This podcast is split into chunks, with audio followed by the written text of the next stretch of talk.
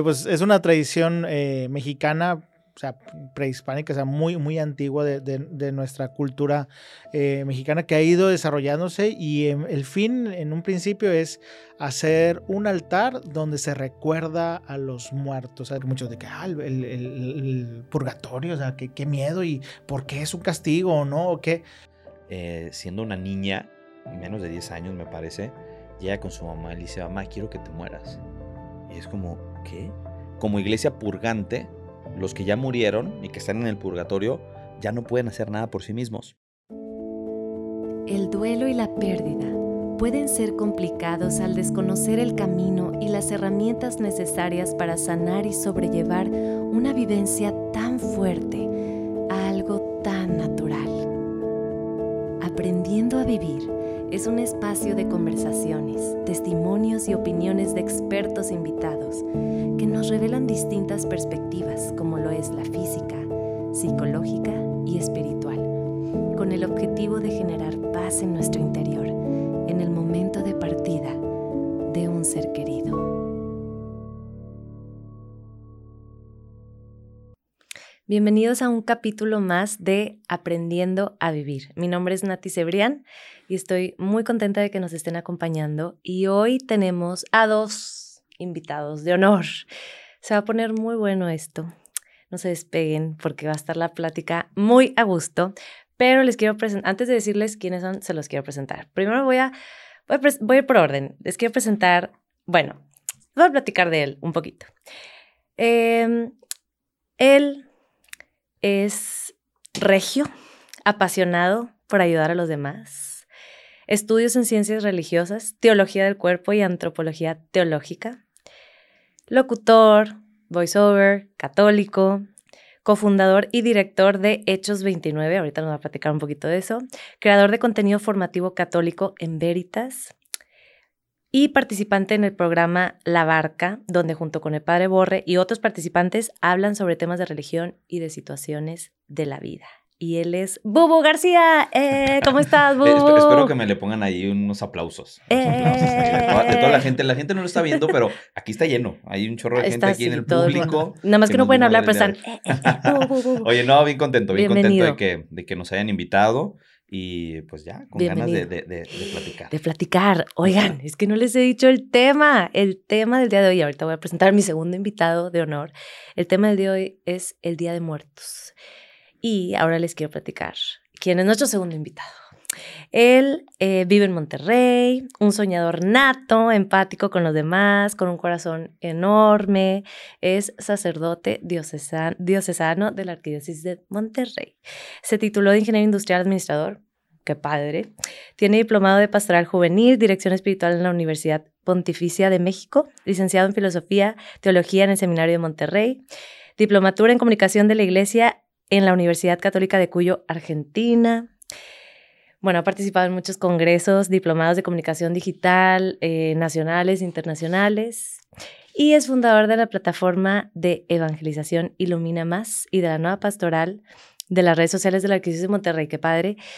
Y bueno, él disfruta su sacerdocio en la parroquia de Nuestra Señora de Fátima, en San Pedro, aquí en, en eh, bueno, iba a decir en, en, pues sí, en nuestro estado y comparte su vida en sus redes sociales y un podcast. Él es el Padre Borre. Todos están aplaudiendo, está el Padre Borre. Por favor.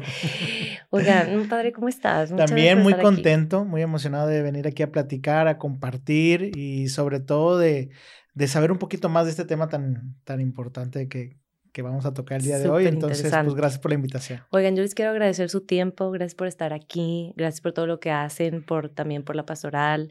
Eh, por, por, todos nosotros los feligreses, como por así decirlo. Eh, y bueno, vamos a entrar en materia. Oigan, el, el, tema pues es el Día de Muertos. Entonces yo les quiero preguntar. Que, estamos en pleno Día de Muertos. Estamos en pleno Día de Muertos, entonces estamos muy ad hoc.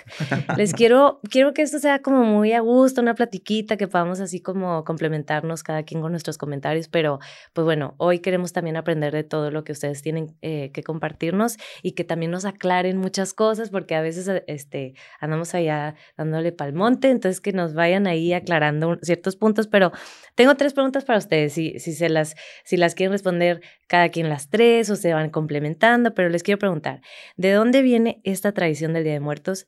¿Qué conlleva la tradición? O sea, ¿de qué se trata realmente?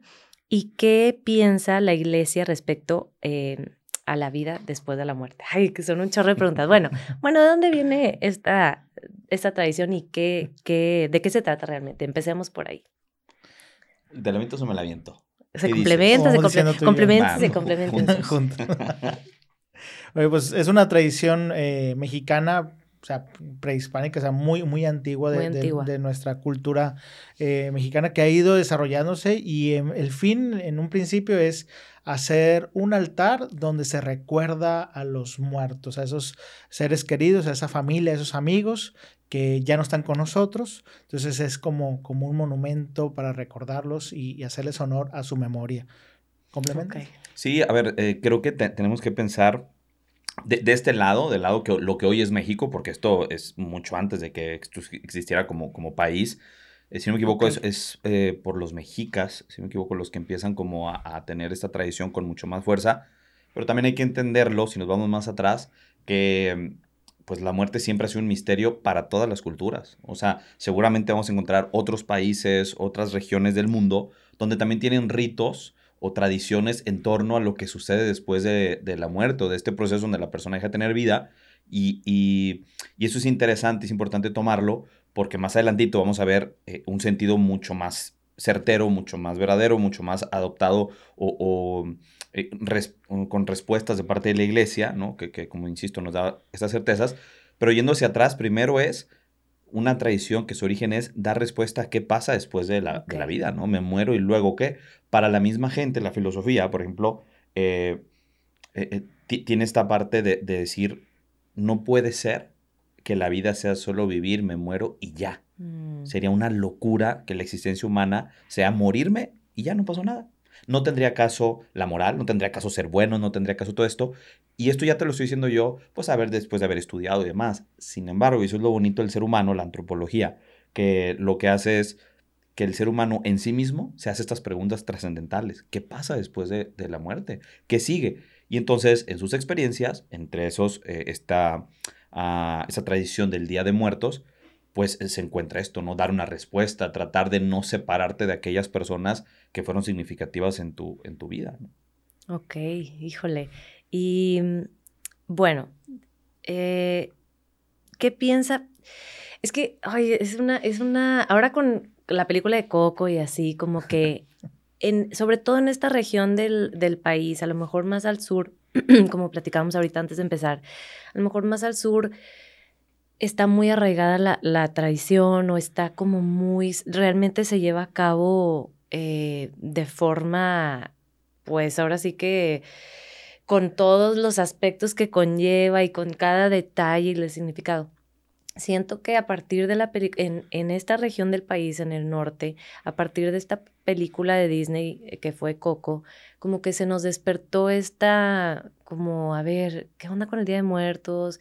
qué, para qué realmente, qué quiere decir. Entonces, pero al mismo tiempo, más dudas, porque será así como lo, como lo, lo están pintando en esta historia, es solo una historia, es solo un cuento, es una película de Disney o qué, cuál será la verdad. Entonces ahorita a lo mejor también que nos hagan esas aclaraciones, pero yéndonos desde el punto de vista de la iglesia, eh, ¿qué piensa la iglesia respecto a esto? Porque ahorita mencionabas que viene a lo mejor desde los mexicas o mexicas, como les dicen algunas personas. Em, entonces, bueno, ¿qué, ¿qué, sentido le damos ahora? ¿O cómo era en ese entonces y ahora qué sentido le damos? Y a lo mejor algunos que otros elementos así como que claves que no podemos eh, perdernos de eso, no sé. Eh, bueno, yo en cuanto a la película, a mí me encantó la película. O sea, me encantó, me, gustó mucho. y todo. Ya no es eh, spoiler, ¿no? Ya salió hace un buen. Eh, pues podemos contar la historia de lo que pasa.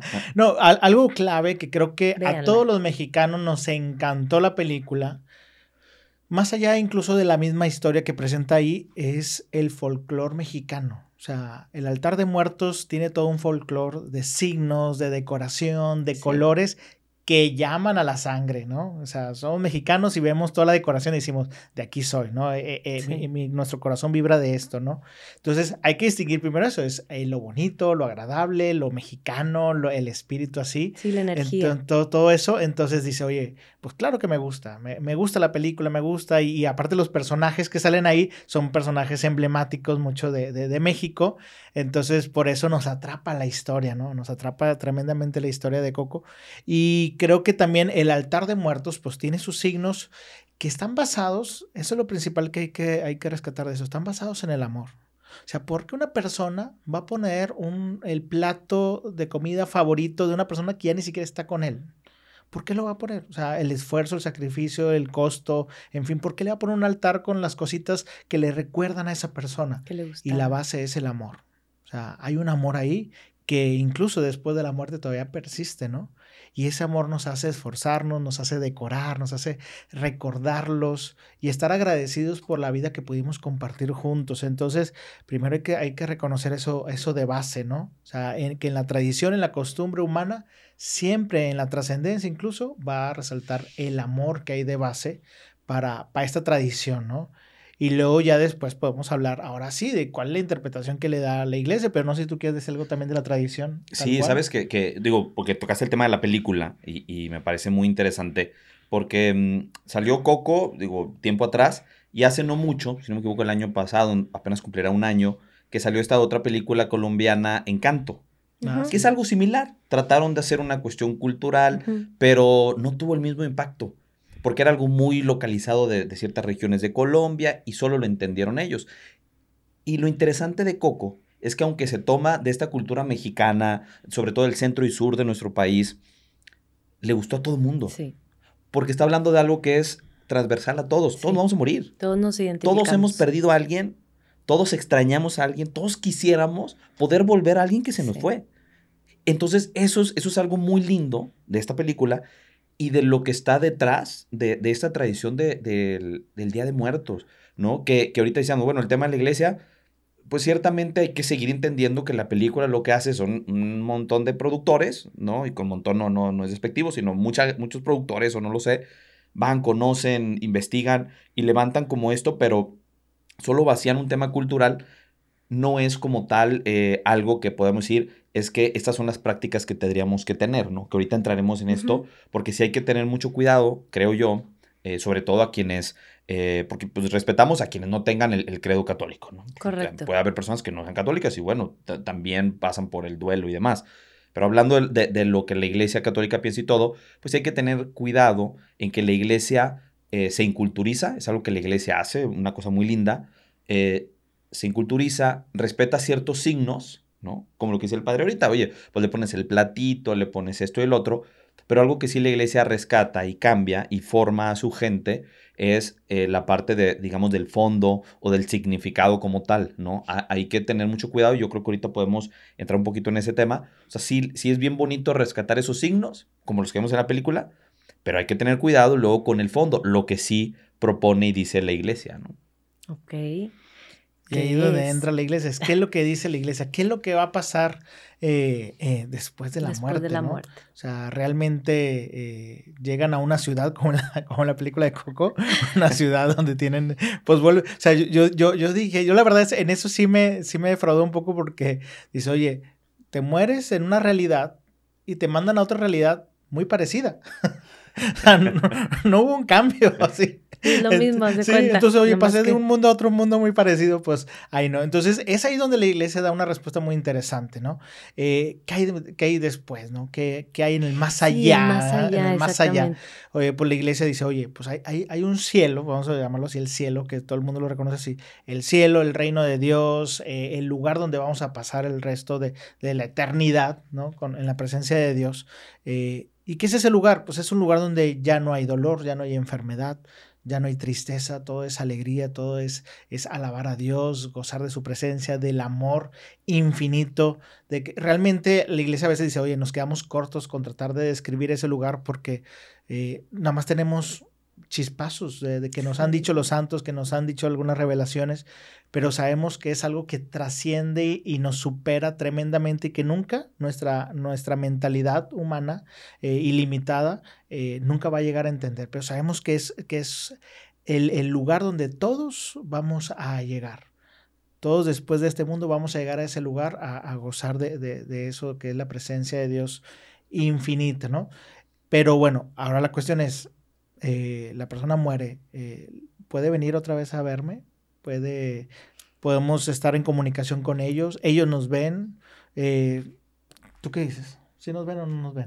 Es que, porque la cuestión del altar precisamente es una tradición. Porque vuelven. De que vuelven o que visitan y comen su comida. Y digo, es, es obviamente la creencia. Ahí, es donde, ahí es donde rompe, que es a lo que me refería ahorita, donde rompe y, la iglesia creo que em, acompaña. A mí me gusta ver a la iglesia como ella misma se presenta, como madre y maestra, ¿no? Entonces va corrigiendo y va, va enseñando este sentido sin. Em, sin agarrar las ideas de las personas y patearlas y aventarlas. Totalmente. Llega, conoces una cultura mexicana, dices, bueno, aquí tenemos el Día de Muertos. Bueno, ¿de qué se trata el Día de Muertos? Previo a, la interpretación de la iglesia o, o, a la explicación de la iglesia es, pues eso, extraño tanto a alguien que ponga un altar para que vuelva, para, para, hablar con ellos, ¿no? Entonces, eh, querer, eh, es que estoy hablando con no sé quién, ¿no? Y entonces eso pues ya se puede entrar en temas de espiritismos y cuestiones de esas que no vamos a hablar de ello, este, bueno, creo que no vamos a hablar de ello, pero eh, ya entra en, en, otra cuestión. ¿Qué dice la iglesia? Si está bien que recordemos, hagan sus altares, sí, pongan las fotos de esas personas que para ustedes fueron importantes, pero no para establecer un diálogo con ellos, sino para hacer la función de ustedes como iglesia, y ahí viene ahora sí una parte doctrinal ¿no? de, la iglesia, eh, sabemos que en la iglesia hay tres tipos de iglesia, por así decirlo, ¿no? La iglesia triunfante, que son todos los santos que están ya gozando la presencia de Dios. La iglesia purgante, que pues son estas personas que han muerto, que no están, digamos, lo suficientemente limpios, por, burdamente dicho. El purgatorio. El purgatorio, ajá para, para estar en la presencia de Dios, pero la buena noticia es que el purgatorio uno ya no va al infierno, es, es, es, antesala del cielo, y luego la iglesia militante que somos nosotros, ¿no? Entonces, ¿qué te dice? Pues el Día de Muertos es una buena época para que tu iglesia militante hagas algo por, por esas personas que estás recordando y rogar a Dios y ofrecer buenas obras y ofrecer actos, indulgencias plenarias, etcétera, para que esas almas que están eh, purgando sus pecados, pues puedan estar pronto en la presencia de Dios, ¿no? Cambia completamente el sentido del Día de Muertos. Ya no es esta parte nostálgica humana de, quiero hablar con mis muertitos, sino es quiero que mis muertitos lleguen a la presencia de Dios. Y no estamos diciendo que no pueden hablar con ellos ni nada de eso de que eh, dialogar, o sea, claro que los recuerdas y les, les dices, ¿verdad? Ay, este, abuelita, ayúdame con esto. O sea, como que es algo que lo hacemos se nos sale, ¿verdad? Como, hablamos con los santos. Exacto, como que lo, lo, traemos así como que se me sale eso. Pero no es que, no es que como que la iglesia sea de que no establezcan diálogo, es más bien una invitación a aprovechar, como dices tú, este evento tan increíble y tan colorido y tan lleno de, de, de este folclore mexicano, de lo que somos, de eh, nuestras raíces, y aprovechar para eh, recordar con amor, hacer oración por esa persona. Em, y, también, ¿por qué no? O sea, conectarse eh, con, con Dios eh, y darle gracias que esta persona estuvo en mi vida y cosas así, como que aprovechar, yo pienso, como bien dices tú, la iglesia eh, te, te invita también a eso, a honrar la vida de estas personas. En, la palabra de Dios viene también cómo se, hace esa invitación de la intercesión de aquellos que ya están en la presencia de Dios, la intercesión de los santos por nosotros o también de nosotros por aquellos que están en este momento purgante. De hecho, hay muchas películas, no nada más la de Coco, sino hay muchas películas también incluso católicas eh, que hablan sobre esta situación, ¿no? Eh, hay algunas, por ejemplo, El Gran Milagro, que habla, sobre, habla sobre la misa y todo el sentido espiritual de la misa. Y hay una parte donde están orando las personas en la misa y se ven como que se abre, se abre la tierra y se ven unas almas subiendo al cielo. Y da la explicación, dice, estas almas estaban purgando y el momento donde uno ofrece la misa, que es lo mejor que podemos ofrecer por nuestros hermanos ya difuntos, pero cuando ofrecemos la misa, cuando hacemos oración, cuando los recordamos y pedimos por ellos ante Dios, intercedemos por ellos, ellos pueden ya después gozar de la, de la presencia de Dios. Yo le explico a los niños, porque muchos de que, ah, el, purgatorio, o sea, qué, qué miedo y por qué es un castigo o no, o qué. Le dije, mira, imagínate que, te invitan a, a una fiesta y llegas a la fiesta, y vamos a llegar al cielo y vamos a ver una fiesta tremenda, o sea, padrísima, y ves la fiesta que, que está a todo su apogeo, pero es una white party. Y tienes que estar de blanco. Y, y, te das cuenta que tú estás sucio. Qué padre. Y, y, tú dices, quiero estar en esa fiesta, pero me voy a sentir incómodo si entro así en este momento. Entonces voy a arreglarme, voy al purgatorio a bañarme, a limpiarme, y esa espera de decir, yo ya quisiera estar allá pero me tengo que preparar. Entonces, eso es lo que, ay, ya quisiera estar allá, pero no puedo todavía. Y es donde nosotros, en esa intercesión, en esa oración, también ayudamos eh, a, purgar y a que ya puedan gozar de esa fiesta que todos queremos ir. Entonces, creo que ese es un proceso eh, interesante de la intercesión, que, ya sea que con un altar de muertos lo recordamos y nos dicen, oye, hay que rezar. Y también fuera de esa fecha, siempre estar orando por nuestros difuntos. Que, es algo bonito, este, volviendo a, a, la película, que bueno que partimos de ahí. Porque esta película de qué se trata de, de, de este personaje que, que, conforme te empiezan a olvidar, te empiezan se empieza a desaparecer, ¿se acuerdan? o mm, sea, te empiezan a desaparecer porque dice, ya nadie me acuerda, ya nadie de los vivos se acuerda de mí. Nadie, ¿no? Entonces deja de figurar en este otro mundo que plantean ahí, ¿no? Entonces, la, esta fiesta que, que, que estamos hoy viviendo, esta celebración del Día de Muertos, creo que es como, como recordatorio de Facebook, ¿no? O sea, en Facebook hay gente de cumpleaños y que si no es por Facebook, ya no lo felicitas. Ya perdimos, yo me acuerdo, usted seguro también, sus papás, o sus abuelos se sabían, oye, háblale a tu tía no sé quién, hoy cumpleaños. Todos, la prima, la prima. Háblale, ¿me explico? Y te decía el número, el, teléfono. Empezaba con tres, ¿te acuerdas? 349, no sé qué, todavía no tenía ocho. No tenía o sea, se lo sabían. Hoy ya no nos acordamos de números, no sabemos quién cumpleaños, dependemos de que Facebook nos lo recuerde. Bueno, de alguna manera, esta fiesta del Día de Muertos nos ayuda a recordarnos de ¡Ah! mis muertitos, ¿no? O sea, mis amigos, mis familiares, sobre todo ahorita que estamos pues no sé si saliendo, pero hemos pasado dos años complicados de pandemia, donde perdimos un montón de gente. Que no se me olviden, ¿no? Porque hay que decir una cosa. Em, spoiler alert, y, voy a hacer este. El padre dice que, yo soy tóxico y lo voy a hacer en este momento. Eh, no todos, o sea, no todos los, los que se mueren van al cielo. Sea, no es de, ay, se murió, ya se fue al cielo. No, o sea, no, ¿por qué? precisamente por lo que decía el padre, no todos traen lista su camisa blanca para entrar a la fiesta, ¿no? Entonces, si de repente eh, se muere alguien y viene el funeral y, ay, es que ya, ya está con Dios, tal vez no. Para eso es este recordatorio. Vamos a orar por ellos. Sí, ayer, primero de noviembre, se hizo la fiesta de todos los santos. Ah, bueno, esa es una. Esa es la de los muertos. Entonces hay que orar por ellos, ofrecer por ellos. Eh, interesante, por ejemplo, que investiguen, cuando acabe este programa, vayan ahí a su Google y pónganle eh, cómo ganaron indulgencia plenaria, ¿no? Vayan y ganen indulgencias plenarias por todos sus muertitos. ¿Qué es por todos. plenaria? Cuéntanos, y cuéntanos cómo. ¿Qué es? Para que ya una indulgencia plenaria. Ahorita el padre nos va a regalar una. ¿Cuántas traes? no, este, una indulgencia plenaria, eh, haz de cuenta que es eso. Es, es, el típico ejemplo de que si yo tengo, bueno, Vamos a poner una de, fútbol ahora que viene el mundial. Oye, pues los niños están jugando en la calle, ¿no? Y entonces este, rompen el vidrio de doña Petrita que vive enfrente.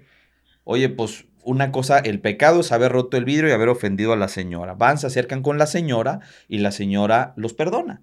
Perfecto, ya no hay un pecado, eh, eso ya está perdonado. Oye, pero se reparó el vidrio, no se reparó. Eso se le llama la pena temporal, que es la causa de que estés en el purgatorio, la pena temporal. Entonces, ¿cómo se, ah, se termina? Ya te perdonó doña Petrita, pero hay que reparar el vidrio, ¿no? Una vez que se repara el vidrio, ahora sí ya no tenemos ningún problema. Bueno, la indulgencia plenaria, en, los términos del alma y del pecado y demás, lo que hace es reparar el vidrio, ¿no? Dios te perdona en la confesión, el sacerdote te da la absolución de tus pecados, eh, y no solo en eso, sino también, por ejemplo, las personas que están este, en peligro de muerte o alguna enfermedad, con el tema también del sacramento de la, de la, eh, de la unción de los enfermos, eh, pues también ahí, se, se, perdonan los pecados y además se da también la parte de la indulgencia, ¿no? Que es eso, es ese reparar el vidrio. Entonces, ¿qué es lo que, eso es una indulgencia plenaria, ¿no? Quitar esa pena temporal. Borrón y cuenta nueva. Borrón más y cuenta fácil. nueva. Pero dinos, Borrón lo, y cuenta nueva. dinos lo más padre, que o sea, nosotros la podemos para, para darle, a lo- o sea, nosotros y para... Exactamente. Es- Eso está sí sabes, ¿eh? Sí sabes. No, ¿para qué nos Está bien- invitaron, Está, está padre? bien preparado. No, No, váyase no, la no. cámara con ella y se acabó. No, pero es que, es que es importante mencionarlo porque precisamente lo que estamos hablando es el día para hacer este tipo de cosas. Es el, es el día que tú dijiste que Facebook nos recuerda. Total. Y te digo algo que está súper padre. Es algo que en todo el país, o sea, es algo que se- las empresas, o sea, todos saben. No estoy segura si hoy así es, pero tengo el recuerdo cuando mi abuela falleció hace muchos años. O sea, las, las empresas te dan el día casi, creo, para ve y, ujú. y haz la oración que tengas que hacer, visita el, el, este, el panteón, los panteones llenos pero como que a veces en el ritmo del día a día y cuando me doy tiempo, digo, obviamente como ustedes mencionaban, siempre recordándolos y haciendo oración de intercesión por ellos. Y qué padre que tengo un día donde puedo conscientemente y amorosamente dedicarlo a esto. No, y te digo una cosa que, que ahorita que hablabas, eh, esta parte de que la, la indulgencia plenaria, eh, como iglesia purgante, los que ya murieron y que están en el purgatorio, ya no pueden hacer nada por no sí pueden mismos. hacer nada. O sea, ya es que no, ya me voy a portar bien ahora sí. No se puede. Ya voy a hacer obras buenas. Pues podrás hacerla por la iglesia militante, pero por ti ya no. Ya no. Ellos dependen, su entrada al cielo depende completamente de que la iglesia militante, tú y yo, los que estamos todavía en vida, Ofrezcamos por ellos, oramos por ellos, ofrezcamos indulgencias, misas, etcétera, para que ellos puedan este, eh, entrar al cielo, obviamente unido a la misericordia de Dios, ¿no? Entonces, pues sí, ofrecer estas indulgencias, como bien dices, las puedo ofrecer por mí mismo, no las puedo ofrecer por alguien más vivo, porque pues, usted puede hacerlo por, por usted mismo, yo porque le voy a ayudar, pero, pero sí también por las personas que, que ya han fallecido, ¿no? Entonces, estas son de las, de las cosas muy lindas de la Iglesia Católica que a veces no se conocen y que por lo mismo, pues ahí se dejan, ¿no?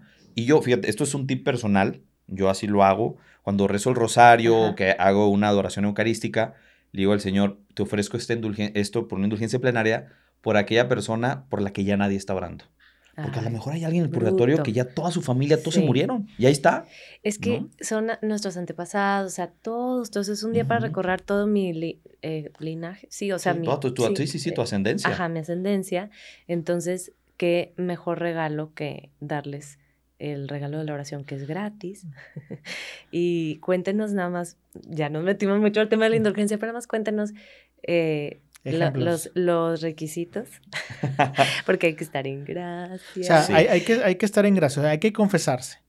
Hay que... Con al menos ocho días. O sea, que tu en, última sí, en, confesión. en ese lapso de ocho días, una confesión, celebrar la misa y sobre todo comulgar y ofrecerla también eh, esa misa y esa comunión por las intenciones del Papa, ¿sí? Y, y ya, y bueno, y el acto de la, de, que, te, que te concede esa, esa indulgencia, que de actos pues hay bastantes, ¿no? No, hay Rosario. Como El, rosario, hacer este media hora, me parece que de adoración eucarística, con todas esas previas. Lectura Eh, bíblica, lectura bíblica. Una no, media hora de lectura bíblica, una adoración eucarística, una peregrinación. peregrinación, que sea, por ejemplo, este, pues no sé, por ejemplo, acabamos de pasar el, el 5 de octubre, día de Santa Sor Sor Faustina de Kowalska. Bueno, pues si hay una iglesia de Sor Faustina en tu ciudad, celebrar la misa ahí, este, pues también te da una indulgencia plenaria, etc. Sí, hay muchos, por eso investiguen en Google y se van a sorprender de la cantidad Es muy, de cosas. es muy fácil, podrías ganar una indulgencia Es que diaria. sabes que también está bien padre porque no es que, que sea así como que hay que requisitosos, es como para darle estructura y para darle intencionalidad. Sí. Que sea con esa intención y con ese gran corazón y que sea como... eh, o- por, por eso tiene estos, estos eh, elementos, por así Claro. decirlo, o sea, así y asado, para que realmente se lleve a cabo la, conscientemente y con esa intención. Claro. Y, Entonces, y sí. estaba viendo que, digo, pues normalmente con esta costumbre el altar de muertos, ¿no? El Ponemos los alimentos que más le gustaban, los recuerditos de esas personas. eh, es como una ofrenda. Bueno, pues que, ¿por qué no nosotros, eh, como creyentes, ofrendamos una oración, ofrendamos una indulgencia? Eh, hoy voy a hacer obras de caridad en pro de esas, de esas personas que, que- que recuerdo. O sea, podemos ofrecer eh, obras de caridad, obras de misericordia, oraciones y todo como ofrenda también a Dios en agradecimiento por, por esas personas que amamos. Y, y que llega a otro punto donde, oye, podemos hablar con ellos, ellos nos pueden ver. O sea, si ellos ya gozan de la presencia de Dios Y Dios siempre está con nosotros y Dios nos puede ver, nos puede escuchar. O sea, yo creo firmemente que ellos también, o sea, ellos pueden estar al tanto. Luego, para bien o para mal, ¿no? Porque le van a decir, ay, pobrecitos estos, ¿cómo andan, verdad? Pero es a través de, de, Dios es como, es como podemos sentir también la presencia de ellos, porque ellos ya gozan de la presencia total de Dios. Y esa, esa presencia de Dios está con nosotros, podemos sentirlo cerca. Híjole, ¿y ustedes creen que, pues, bueno, lo que decíamos, o sea, que, que vengan a visitarnos como tal, tal vez no así tal cual, como que ya llegó y lo veo aquí y todo, pero sí, este, a través de, del gran poder de, de Jesús, que como bien tú dices, Padre, pues si ya son santos, o sea, si están ahí es porque ya son santos, ya, porque no, no hay forma de estar ahí y no ser claro. ante tanta eh, pues esa luz tan increíble que, que, emana de ahí. Entonces, por lo mismo, pues sí podemos sentir esa, esa conexión que, que tú comentas. Entonces, ay, qué, qué padre momento aprovecharlo. Y no importa que lo estén escuchando esto otro día, pero con que lo tengan en mente y lo consideren.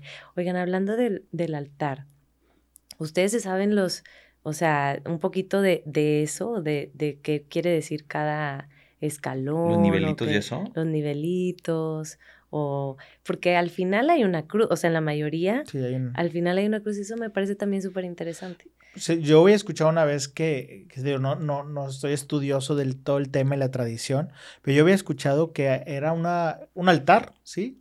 Pero la cruz estaba arriba también para representar el, el tipo, la, el, ¿cómo se llama? Pues el panteón, ¿no? El cementerio, donde normalmente arriba de un cadáver se pone una cruz, ¿no? Correcto. Entonces, creo, creo que también es en este altar, en este altar piramidal, o sea, al final está haciendo énfasis en eso, es en esa cruz donde yace aquel muerto, aquel ser querido que, que recordamos. Pero yo desconozco si hay algún significado en cuanto a los niveles. No, honestamente no. Honestamente no, no lo sé. Creo que es la primera vez que escucho que eso pudiera tener un significado. Pues no lo sé. También hay que investigar mucho más, pero sí como que el primer nivel, la comida. Pero lo que hay, hay comida. Eh, ponen fotos, ponen objetos personales, eh, flores de... También gustos, como que cosas que ¿no? son las amarillas, ¿no? La, naranjita y luego amarillita. La cal, le ponen cal, ¿no? Sí, yo pensaba Cruz que, de cal era sal, pero sí ha de ser... bueno, sal también he visto y, y, vaso de agua. por Yo creo que sí vale la pena investigar, porque yo no sé de todo eso, por ejemplo, cristianamente, qué es, qué de eso puede entrar como, como signos cristianos o qué cosas todavía están mezcladas con, con otras idea. Yo no lo sé, la verdad es que no lo sé. Yo creo que mientras, como decíamos, eh, nos quedemos con esta idea de, bueno, es un día donde yo eh, físicamente, visualmente, tengo aquí a la persona que recuerdo con mucho cariño y puede ser un lugar para que en tu casa te propongas hacer oración también y que, que te, te, ayude como para, este es el momento, ya lo hice, lo hicimos en familia tal vez y ahora es el momento de, de, de estar aquí orando por esta persona. Y es un acto de, amor, como, es, como decías desde un principio, lo dejas es el amor claro, Y es un amor a un ser querido que a lo mejor extrañamos, que tal vez ya habíamos medio olvidado, o u otro, lo contrario, es todavía me pesa y todavía me duele, y eso ayuda a sanar, o sea, el tener esos signos entonces, creo que, que todo este, este acto y esta tradición, como muchas otras, como decía Bubu, eh, están basadas en ese amor a, a estas personas que compartieron la vida con nosotros. Y, y, ¿sabes qué? Que creo que también ayuda a que no se nos olvide, porque a veces vivimos como si fuéramos eternos, ¿no? Oye, quiero esto quiero esto quiero esto. Espérame, brother, ¿cuánto tiempo, cuánto tiempo te gusta que vayas a vivir, no? O sea, creo que también esta fiesta del Día de Muertos nos ayuda a recordar que nos vamos a encontrar. O sea, la iglesia no desconoce el tema de que podemos volvernos a encontrar con aquellas personas que, que, con las que compartimos. El encuentro será muy diferente, es un misterio, esta realidad eh, eh, en la presencia de Dios es un misterio eh, increíble, ¿no? Que no, no, no lo vamos a poder nunca explicar, pero creemos en esa posibilidad de que nos vamos a encontrar, no vamos a estar aquí para siempre. Y entonces, eh, qué bueno también que eso nos ayude a eso, ¿no? A pensar en la eternidad, a, y, le da un sentido diferente a, nuestra existencia, ¿no? Vivir como sabiendo que me va a morir y ya. Ah, qué flojera. Pero si, oye, viene esto, le voy a dar con todo, voy a dejar a mis hijos bien, a mis nietos, tal, voy a estar todo preparado para ese gran viaje no, pues qué maravilla. Para lo, o sea, a mí me ha encantado escuchar sobre todo a los, a los, a los más grandes, a los viejitos, que pues a lo mejor el viejito, el esposo se le adelantó hace un buen rato y la señora se quedó y todo, y, y cómo le cuenta en sus oraciones a su esposo todas estas historias de, ah, mira cómo están, los nietos crecieron, están todos bien, y que ya en el ocaso de la vida, cuando esa viejita está a punto de morir, estas historias de, ya, ella está tranquilita porque quiere ir a encontrarse con su viejito. Entonces, creo que esta experiencia también nos la, la mantiene viva eh, el, esta fiesta de hoy, el Día de Muertos, ¿no? Acordarme esa foto y decir, mira, mira nomás. Este, y, ¿no? y, creo que hay, hay, muchos testimonios, tanto de santos, de revelaciones de, de, del cielo, como también de, de, las típicas personas que, que, fallecen por, por unos segundos, unos minutos y, Ay, sí, y, que claro. vuelven y que, oye, pues sí vi, vi una luz o, o, escuché o vi una persona que, o un familiar que me dijo todavía no, etcétera. Eh, o testimonios de personas que cuando fallecieron tuvieron algo extraño, dando referencia a que vieron a alguien o, Sí. o, o algo referente al cielo todo eso nos, nos, da testimonio de que sí hay algo, o sea, sí hay algo allá. No lo entendemos, no sabemos cómo es exactamente, pero, pero todos estos signos nos dan una certeza Sí. de que sí hay algo. Eh, y a mí en particular, me, o sea, este tema de la muerte eh, me llama mucho la atención, porque como sacerdote, la vez pasada lo meditaba, eso es, ¿cómo hay personas que, eh, que les quedan unas horas de, de vida, unas horas de vida? Y buscan tu presencia como sacerdote para que le des la confesión, la unción de enfermos y demás. Pero a mí me impacta es cómo es, a esta persona le quedan unos minutos de vida. Y esos minutos de vida me lo está compartiendo a mí, que soy un desconocido, que bueno, soy un representante de Dios y, y que voy a ser un signo de Dios en él. Pero es como esta persona o sea, en tantas cosas que pasan por su mente y su corazón de ya voy a morir, ya voy a dejar este mundo, eh, quiero que venga un sacerdote. No lo conozco, no sé ni quién es, No sé quién es. pero le voy a dar de estos últimos minutos que no son los más valiosos, se los voy a dar a él en signo de que se lo estoy dando a Dios para prepararme, ¿no? Entonces a mí me impactaba mucho eso porque me ha tocado ver testimonios de personas de todo tipo de situaciones eh, en la que esos minutos que hablas con él, o sea, a mí me impactan mucho. A mí me impacta mucho por lo que cruzas de las palabras, por lo que están pensando, por lo que están sintiendo. Y tú ser testigo de eso eh, es algo tremendo que te muestra pues, la humanidad tal cual como es el desnudo, ¿no? Ya los, últimos, los últimos momentos son, es, es mostrarte cómo eres y, y, mostra y, de, y, y, mostrar y qué es lo que más te está importando, ¿no? Y en la mayoría de los casos es, si creíste o no creíste, al final, eh, para, para muchos Dios es lo más importante.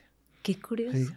Es impresionante eso. Qué curioso. Entonces, y no me puedo ni imaginar, perdón que te interrumpa, sí. vivir eso ha de ser también algo fuerte. Escuchar, porque ha de ser muy distinto, perdón que lo diga, pues otro tipo de, de contexto en, en, una confesión, en otro tipo de... Ah, claro. O sea, de ser algo... Y, y, o sea, sacerdotalmente entiendes lo que tienes que hacer. O sea, tengo que hacer estas oraciones, tengo que Totalmente. decirle esto, tengo que ungirlo de esta manera, así. Pero humanamente es, ¿qué le voy a decir? A una persona que está a punto de morir, que no conozco, pero que él pidió mi presencia ahí. Humanamente es cómo. Y, la verdad es que siempre ha sido una sorpresa. Siempre ha sido diferente, nunca ha sido un protocolo, porque es un encuentro humano, ¿no? También, y espiritual. Entonces, eh, siempre me ha llamado mucho la atención y siempre ha sido una oportunidad de mucha bendición. Y gracias a Dios siempre me han tocado experiencias eh, buenas, ¿no? Que esa presencia de yo llegar ahí y aunque no lo conozca, para él es un, es un alivio, es irse en paz, es sentir más cerca a Dios, preparar su alma, incluso también al de su familia. Híjole, qué, qué fuerte. Sí. Y, qué, y, y, lo que, perdóname, nada más, no, no, quiero tú, comentar lo sí. que, bueno, casi se me ponían los ojos así llorosos porque, pues sí, es que en el, eh, estamos hablando de la muerte y todos nos vamos a morir, o sea, todos nos vamos a morir, pero nadie sabemos cuándo. O sea, realmente, qué, qué importante como bien dices tú, este es el día en el que yo también hago una este, reflexión interna de que, sí, o sea, yo ahorita estoy aquí y mañana, o sea, ¿qué te garantiza? Que, que todos los días es un regalo. Todos los días que me levantes es un regalo. La gratitud, agradecerle a Dios que estamos, porque todos los días es un, un día más de vida que nadie te garantiza y qué padre tener el, el el Día de Muertos que me recuerda que la vida es un instante, ¿qué estoy haciendo con mi vida? ¿Cómo lo estoy sacando jugo a mi vida? Porque pues me voy a ir. Entonces... Y, y, te digo una cosa, y, y, va a parecer comercial, pero no lo es. Yo una vez este, eh, platicando con un grupo de, de, novios próximos a casarse, yo no sé por qué me invitan a dar esas pláticas a mí, yo no me he casado, pero bueno, este, eh, me, les hacía varias preguntas y entre ellas les hice, les hice dos. Les dije, bueno, levanten la mano. Eh, quién ya tiene este, pues, su boda, no sé qué, tal, tal, tal, eh, su, su, casa, ¿dónde van a vivir? No, ya resuelto. Y panteón, ya todos tienen su, su panteón, sus servicios funerarios, etc. no, apenas nos vamos a casar. ¿Y quién les dice? O sea, ¿qué, qué, o sea, ¿sabes? Eso es lo que hice hace rato. Creo que todo el tiempo vivimos como si fuéramos a ser eternos, ¿no? Y yo, les decía ese, ese día, digo, o sea, van a pasar más tiempo en el panteón que en la casa que compren pero por mucho van a pasar más tiempo ahí. Si pasan 100 años en esa casa, en el panteón van a pasar más de 100 años, ¿no? O sea, es toda una eternidad que, que, la tienes que preparar de ya. Y la segunda pregunta que les decía es, ¿quién de ustedes ha orado por el día de su muerte? No, pues nadie, ¿eh? nadie levantaba la mano. Entonces le decía, bueno, a ver, vamos a, a rezar algo y a ver qué les parece. Y rezamos una Ave María. Y el Ave María al final dice, ahora y en la hora de nuestra muerte, amén. Entonces le decía, a ver, todos han rezado una Ave María, sí. Todos sí han rezado por el día de su muerte, solo que no hay esta conciencia de me voy a morir. O sea, tengo que, que, preparar también eso. Sí está muy bien que preparen su casa, sus sueños, hijos, vacaciones y demás. Sí, claro. Pero una prioridad enorme es preparar mi último viaje, ¿no? O sea, entonces creo que también el Día de Muertos no nada más es acordarme de, de, de los que ya murieron, es acordarme que me voy a morir. O sea, algo tenemos seguros absolutamente todos desde que nacemos, que vamos a morir. Y aquí la pregunta es, ¿cómo quieres morir? O sea, ¿cómo quieres morir? ¿Cómo quieres ser recordado? Eh, ¿Cómo quieres irte? ¿Cómo quieres que tu familia se quede? O sea, todo eso es parte de la experiencia de la vida, ¿me explico? O sea, y, y, y qué bueno que sigamos deteniendo estas fiestas, estos momentos para recordar, eh, y que sea eso, ¿no? Que el Día de Muertos sea una fiesta y no un momento de lamentarse, ¿no? Eso también es interesante y que nos permite vivirlo hoy, ¿no? Exactamente, o sea, de. Porque luego también, no sé si les ha pasado, y que también no está mal y no es con, con este con una actitud de, de como culpar a los que así lo hacen, pero no sé si les ha pasado que hay mucha gente que ni quiere hablar de eso, o sea que, no, no, yo no quiero hablar de yo eso. Yo creo que es la mayoría, y, Nati. Y, ajá. La mayoría. Y está bien, o sea, entiendo de, porque para empezar estos temas, para empezar, qué padre que hay este podcast porque podemos hablar de esto, estos temas eran tabús, ahora podemos como que tener estas conversaciones.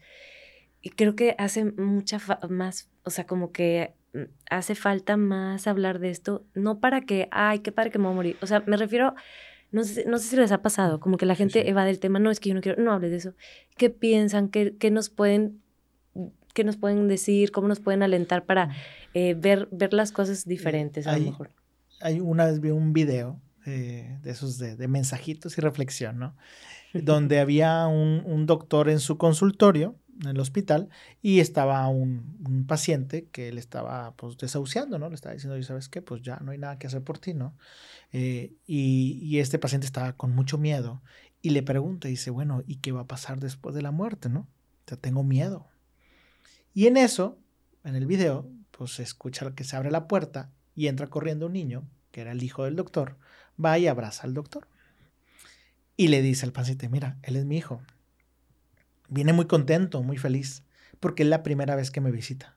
Él nunca había venido a este lugar. Y él abrió la puerta sin miedo, de hecho ni tocó, porque él sabía quién estaba del otro lado. Y dice, creo que así es la muerte. Dice, Dice, no hay que tener miedo porque sabemos quién nos está esperando del otro lado. No sabemos cómo va a ser la puerta, no sabemos cómo va a ser el consultorio esa habitación, no sabemos cómo va a ser el cielo, pero sí sabemos quién está del otro lado. Entonces, quien realmente conoce a quien lo está esperando del otro lado, quien realmente tiene esa fe en Dios, que ha experimentado a Dios, que tiene una relación con Dios, no va a tener miedo de la manera, ni de qué va a pasar. Solo sabe, tiene la certeza de que quién está del otro lado. Híjole, este, oye, así. sí. Me quedé así con el nudito en la garganta, pero qué padrísima forma de verlo y qué real es, porque es real. Y, y, tiene una cosa, y que está al alcance, porque eh, Santa Teresita, el niño Jesús, eh, siendo una niña, menos de 10 años me parece, llega con su mamá y le dice, mamá, quiero que te mueras. Y es como, ¿qué? Era el es un deseo espectacular de Santa Teresita porque decía, la única manera de entrar al cielo es muriéndote. la única manera de llegar con ese Dios que tanto amas y que tanto amo y que tanto nos ama es muriéndote. Mamá, quiero, te deseo el cielo, ya quiero que te mueras, ¿no? Dirá Santa Teresa también, muero porque no muero, ¿no? O sea, e, es, esta parte que creo que eh, como, cristianos tal vez podríamos predicar más, mostrar más, ¿no? Eh, pasar de esta visión de, la muerte, y que claro que no, no, tampoco quiero sonar inhumano, que claro que es un, es un misterio, que claro que no, no, sabemos que a veces va a ser muy doloroso, ojalá que todos pudiéramos morir acostaditos y ya nada más de repente estar con Dios, pues no, el trance de la enfermedad, el trance de, una muerte violenta, etcétera, etcétera, claro que es difícil, sobre todo también para los que nos quedamos. Eh, no, no, quiero quitar esa parte, pero, pero pienso que la esperanza, la esperanza y, la certeza, porque no predicamos una fe ciega. Cuando hablamos de la muerte no predicamos una fe, una fe ciega, eh, una idea de un Dios, no, tenemos certeza de un Dios que está vivo, de un Dios que pasó por esa muerte y que la venció y que nos da certeza de, esa felicidad y alegría eterna, ¿no? Entonces, creo que, que mientras haya una eh, persona que, tenga miedo y que tenga dudas, creo que ahí tiene su razón de ser un sacerdote, un cristiano, y ese tipo de, apertura a festejar estos días, yo insisto con esto, pues es de lo que estamos hablando, porque creo que es muy importante, eh, como dirá San Francisco de Asís, eh, tener presente a la hermana muerte, ¿no? Es alguien cercano, hay que saber y aprender a lidiar con ella y celebrarla y acordarnos eh, los buenos momentos vividos y esa certeza otra vez de volvernos a, ver, pero ese viajecito de, morir hay que prepararlo con tiempo, ¿no? Hay que prepararlo con tiempo. Ay, es súper importante también tomar esta oportunidad para hacer, como platicábamos, una reflexión interior y sí, em, tal vez nos, nos da miedo por lo que dejamos o quienes dejamos. También está esta parte de confiar en que eso va, va a, o sea, va a estar bien. O sea, como que yo pienso, yo que tengo hijos, como que, pero hay que aprender a, igual, o sea, confiar, preparar nuestro corazón, acercarnos, pedir ayuda. Tal vez si tenemos miedo es porque hay algo, hay que pedir ayuda. Em, y ahorita, cambiando de tema, mencionaste algo bueno, San, Francisco de Asís decía, pues, hermano lobo y el hermana luna, el hermana muerte, pero hay otra cosa que como que he visto que en, este, en esta festividad, en el 2 de noviembre, el Día de Muertos, como que sale mucho y no necesariamente creo que sea algo tan positivo, que es eh, eh, la muerte como tal, la, la, la Santa Muerte le llaman. Y yo creo que es importante, bueno, quería preguntarles qué opinan al respecto porque eh, aquí estamos hablando del Día de Muertos como un momento para recordar a los que ya no están, para prepararnos nosotros también, para eh, hacer oración, ¿por qué no? Por los que ya se fueron, por nosotros mismos. Pero hay ciertas cosas que van a ir llegando este día que no necesariamente, o sea, que es muy fácil como que confundirse o perder el, el, este, el enfoque. Entonces, como que siento que una de esas cosas es, eso. Y yo respeto mucho lo que piensen todos, solamente que quería eh, que nos platicaran un poquito la postura de la iglesia, porque hay mucha confusión para muchas personas. Entonces, nada más como que, eh, que, cuál es la postura de la iglesia y qué padre que tenemos aquí un sacerdote y, y a un a un católico fervoroso. díganlo, díganlo aquí. Y a un X, no, no, no. ¿Vio? ¿Vieron cómo, si Feligrés. Eh, pero si estudié. No, quiero decir como que eh, un feligrés y un, o sea, quiero como que escuchar las dos, las dos este, posturas. Yo respeto a Hugo porque él sí cree, en, ah, no, sí. bueno, mira, primero, es, es una creencia, mm, definitivamente no es católica, no es religiosa, o sea, la iglesia católica reconoce la muerte como un momento de la vida. Es como si nosotros dijéramos ahorita el santo nacimiento. Voy a rezarle el santo nacimiento. ¿Por qué le vas a rezar el santo nacimiento? Si es, es una etapa de la vida. Entonces también la muerte es una etapa de la, de, la vida nada más.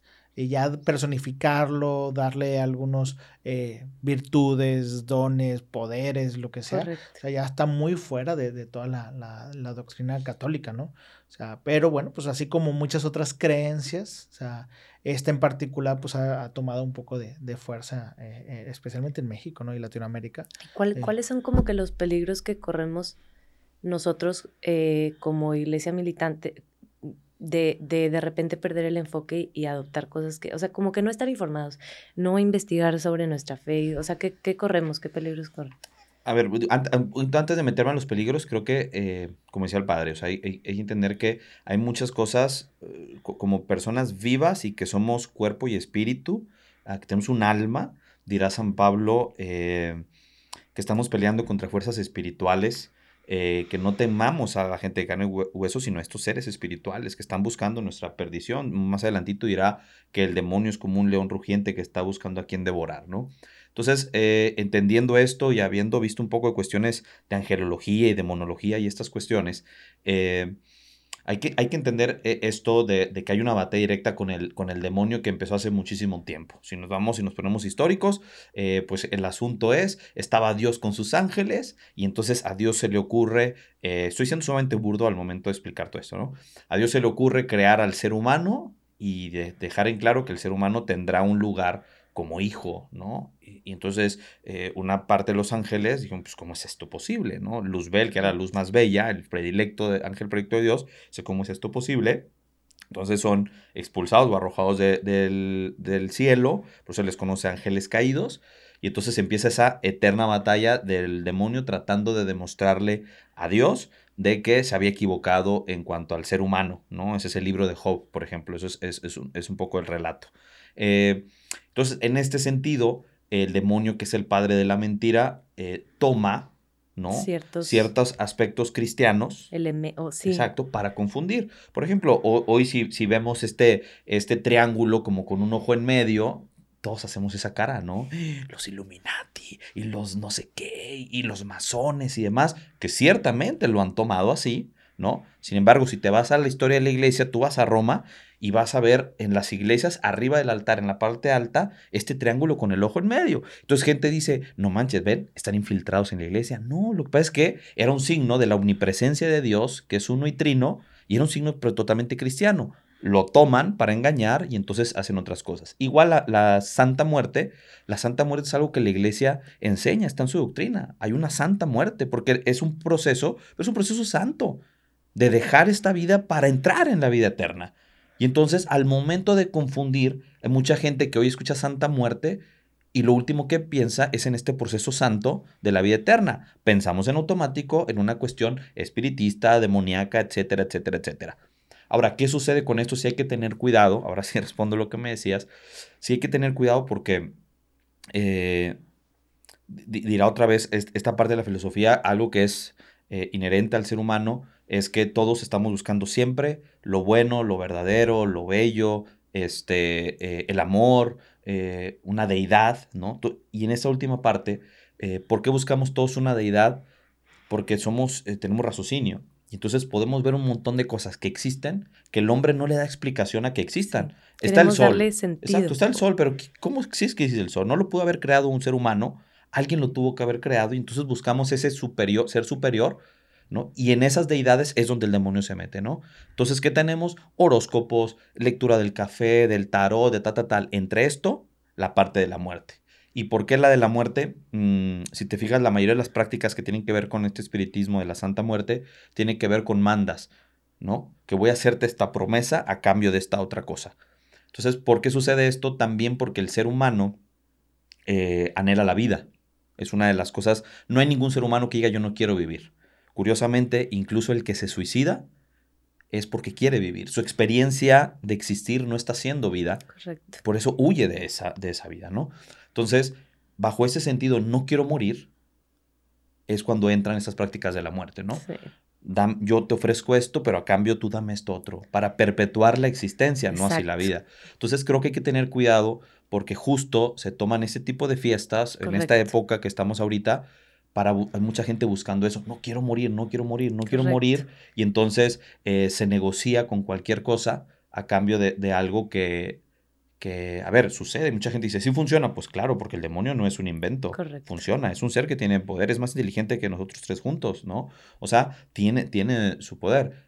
El tema es la intención, ¿no? El demonio lo que está buscando es que se pierdan las almas. Entonces, por eso ese es el riesgo, la, que se pierda tu alma y entonces que tu muerte sea eterna. Ya ni siquiera, que esa es la otra parte que no hemos mencionado, O sea, está el cielo, está el purgatorio, pero también está el infierno, ¿no? Donde ahí te mueres eternamente, ahí ya no hay, no, ya, siempre no, y ahora tampoco, ahí ya llegaste. Entonces, este tipo de prácticas como el culto a la Santa Muerte, pues es eso, abre estas puertas eh, espirituales para una perdición eterna de un alma. Y por eso les hacía la pregunta también de, de qué pensar respecto a la muerte en general, o sea, si temer, si no, que todos como mencionábamos, ay, pues nos da esta preocupación, pero la historia que nos comentaste, padre, nos indica como que nos refuerza lo que lo que la fe que tenemos que tener de que pues para allá vamos y hay que como que estamos haciendo hoy para prepararnos lo que decías cómo nos preparan entonces este tipo de cosas pues también hay que tener eh, los ojos bien abiertos y, y, y, también ver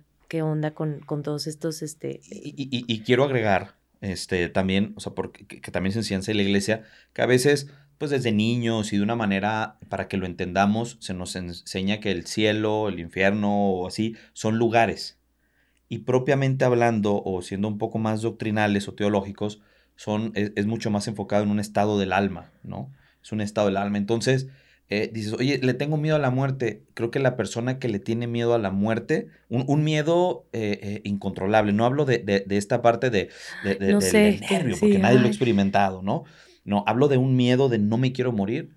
Muy probablemente ya está experimentando una muerte en vida. ¿Me explico? En el estado de su alma. Tú te das cuenta, por ejemplo, otra vez, la vida de los santos. Tú no escuchas a ninguno que, ay, no, es que la muerte, no la abrazan, ni la esperan, ni hasta la desean, porque su experiencia, su alma está experimentando un cielo limitado, voy a decirlo así. O sea, no, con toda la, la, expresión del cielo, pero ya está viviendo el cielo en la tierra vive en paz, etcétera, etcétera. Hay un, hay un pasaje, creo que es de un obispo, no sé de quién, eh, que, le que, que habla sobre el tema de la vida eterna después de la muerte y dice, bueno, que si existe, yo creo que sí, pero si, si me muero y resulta que no había vida eterna, pues no pasa nada. Habré vivido bien, sin ofender a nadie, llevándome bien con todos, haciendo el bien, charala, charala, había vivido una vida en paz. Pero si me muero y resulta que sí hay vida eterna, qué alegría. Entonces, al final de cuentas, el cielo es algo que, que podemos empezar a vivir ya. O sea, me explico, creo que las personas que empiezan a vivir haciendo el bien, obrando bien, etcétera, pueden tener una, una, calma mucho, muy diferente al momento de enfrentar este paso, como decía el padre, a la muerte, donde ahora sí el estado del alma tendrá que llegar a una plenitud que ni tú ni yo nos podemos imaginar y luego ya entrar en otras realidades teológicas que, que, podemos conocer por conceptos, ¿no? Pero que pues solamente podremos experimentar cuando nos toque estar ahí. Dios quiera que sí. Ojalá. Ojalá. Oigan, podríamos quedarnos hablando mucho, mucho aquí de este tema. Es muy interesante y, y qué padre que, que de nuevo les agradezco que se hayan, pues que nos hayan regalado de su tiempo tan valioso. Y quiero cerrar preguntándoles, pues, en su opinión, bueno, que nos digan algo con lo que ustedes quieren cerrar, o sea, algo que, que ustedes digan, yo nomás quiero cerrar diciendo esto, y, y otra pregunta es cómo también, en su opinión, honran a las personas que ya no están. Entonces son dos cosas, cómo honro a los que ya no están, yo personalmente, y qué quiero decir para cerrar. Y luego voy a compartir sus redes por si alguien quiere conectarse con ustedes. Entonces, padre, si tú nos quieres hacer el... Claro. Eh, ¿Qué les puedo decir? Bueno, primero, la mejor manera de honrar a, a nuestros eh, familiares, seres queridos que ya gozan de la presencia de Dios. Yo creo que orando por ellos, pero también viviendo lo bueno que aprendimos de ellos. O sea, viviéndolo y compartiéndolo a la vez, porque creo que, que no hay mejor satisfacción que saber que has dejado un legado y que aquellos a los que te amaron y tú amaste, bueno, ellos también lo están replicando, ¿no? Que les dejaste algo a ellos. O sea, creo que eso es para, para irte en paz tú, ¿no? Dejé, sembré algo bueno. Y entonces si tú los quieres honrar a ellos, es vive eso que te enseñaron, eso bueno que te dejaron y síguelo compartiendo.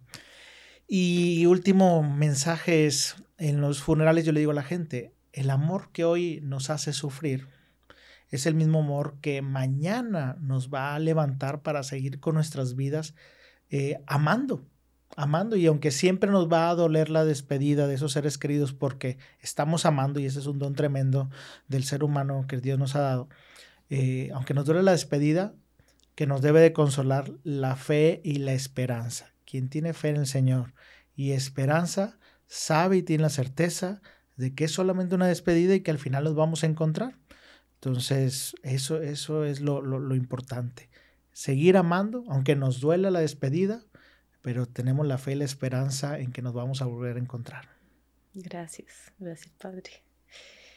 Eh, yo, creo que la manera en la que pudiera hablar de, honrar a, las, personas que ya no están, yo, pienso últimamente en, en, cuánta gente nos va a recordar, cuántas generaciones te recuerdan. Probablemente tus hijos y tus nietos. Ya los bisnietos se van a encontrar una foto por ahí, van a decir quién es este viejillo, no tengo la menor idea, ¿no? O sea, y son fotos que luego ya no saben qué hacer con ellas, ¿no? Pero terminan perdiéndose. Yo creo que eh, eso, ayudar a que las enseñanzas eh, lleguen más lejos. O sea, eh, pasarlas verdaderamente generación a generación, cosas que tengan que ver con la familia, cosas que tengan que ver con eso que te hicieron ser quien eres, ¿no? O sea, em, al final de cuentas la familia es, es, nuestra escuela, es nuestra escuela de vida, es parte de lo que somos, viene de nuestra familia. Entonces creo que eso, eh, transmitir esos buenos momentos, buenas enseñanzas, no dejar de contar anécdotas, eh, que no se pierda esta bonita costumbre. Yo me acuerdo sentarme con, con mis abuelos a, a, a tomar pan con, con, con con café o con leche a escucharlos. Historias de la revolución, historias de cosas así. Digo, a mí me tocó así. Bueno, pues que, que, que, toda esta parte de, de, hoy de redes sociales y demás no nos hagan perdernos esos momentos que no van a volver, ¿no? O sea, que ya no va a haber luego cómo recuperarlos. Creo que, creo que eso, eso para mí sería muy importante. Y el último mensaje, eh, insisto en, en, preparar este viaje. Yo la muerte la veo y la hago comparación como con unas grandes vacaciones. Eh, yo pienso que cuando te vas a ir de vacaciones, te vas a ir varios días, eh, dejas todo listo en casa.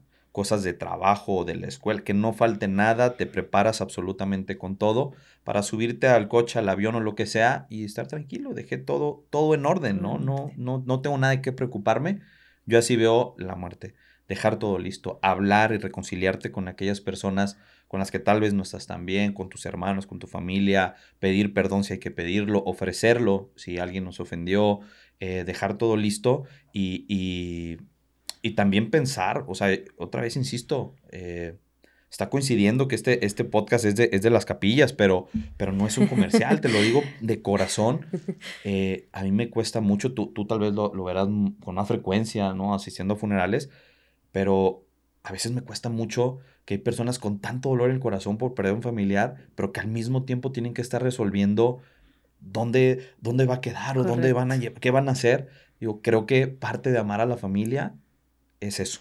O sea, también poder que, que se despidan bien de ti, que vivan bien el duelo, creo que eso también es, es, es un mensaje, ¿no? Preparar esas grandes vacaciones eternas en el mejor lugar del mundo. Sí, prevenir, este, preparar cualquier cosa, porque sí, como comentas, es difícil en ese momento de tanto dolor y todavía estar viendo detalles y papelería y todo, entonces, claro, y no verlo como un tema tabú de, ay, ya vamos a hablar de este tema, sino desde ahorita, o sea, nosotros desde ahorita podemos empezar a... Mira, perdón, yo, yo así me largo, ni modo. Este, ¿qué te voy a decir? O sea, yo, yo veo, por ejemplo, ahorita a mi hermano, le mando un saludo, eh, que está por, por nacer mi, mi sobrina, a ver, le faltan un montón de tiempo y ya vio el hospital, eh, dónde va a estar, qué va a tener. Preparó todo para el nacimiento. ¿Por qué no preparamos todo para la muerte? Igual, sí. ¿No? totalmente. Y, y, bueno, bueno, compártanos sus redes. A ver, Bubu. Soy Bubu García, arroba soy Bubu García en todos lados. En todos lados, arroba soy Bubu García, ok.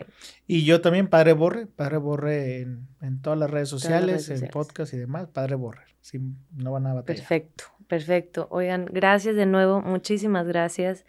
Creo que hay muchas cosas que, hablamos de muchas cosas y me encanta cómo se complementaron los dos, súper padrísimo y, y, creo que hay mucho que reflexionar eh, del día de hoy y que nos puede servir para no solo el día de hoy, para todo, todo, para, para todos los días, para siempre. Y pues bueno, también gracias a ustedes por acompañarnos. Nos vemos a la próxima. Siempre juntos, siempre.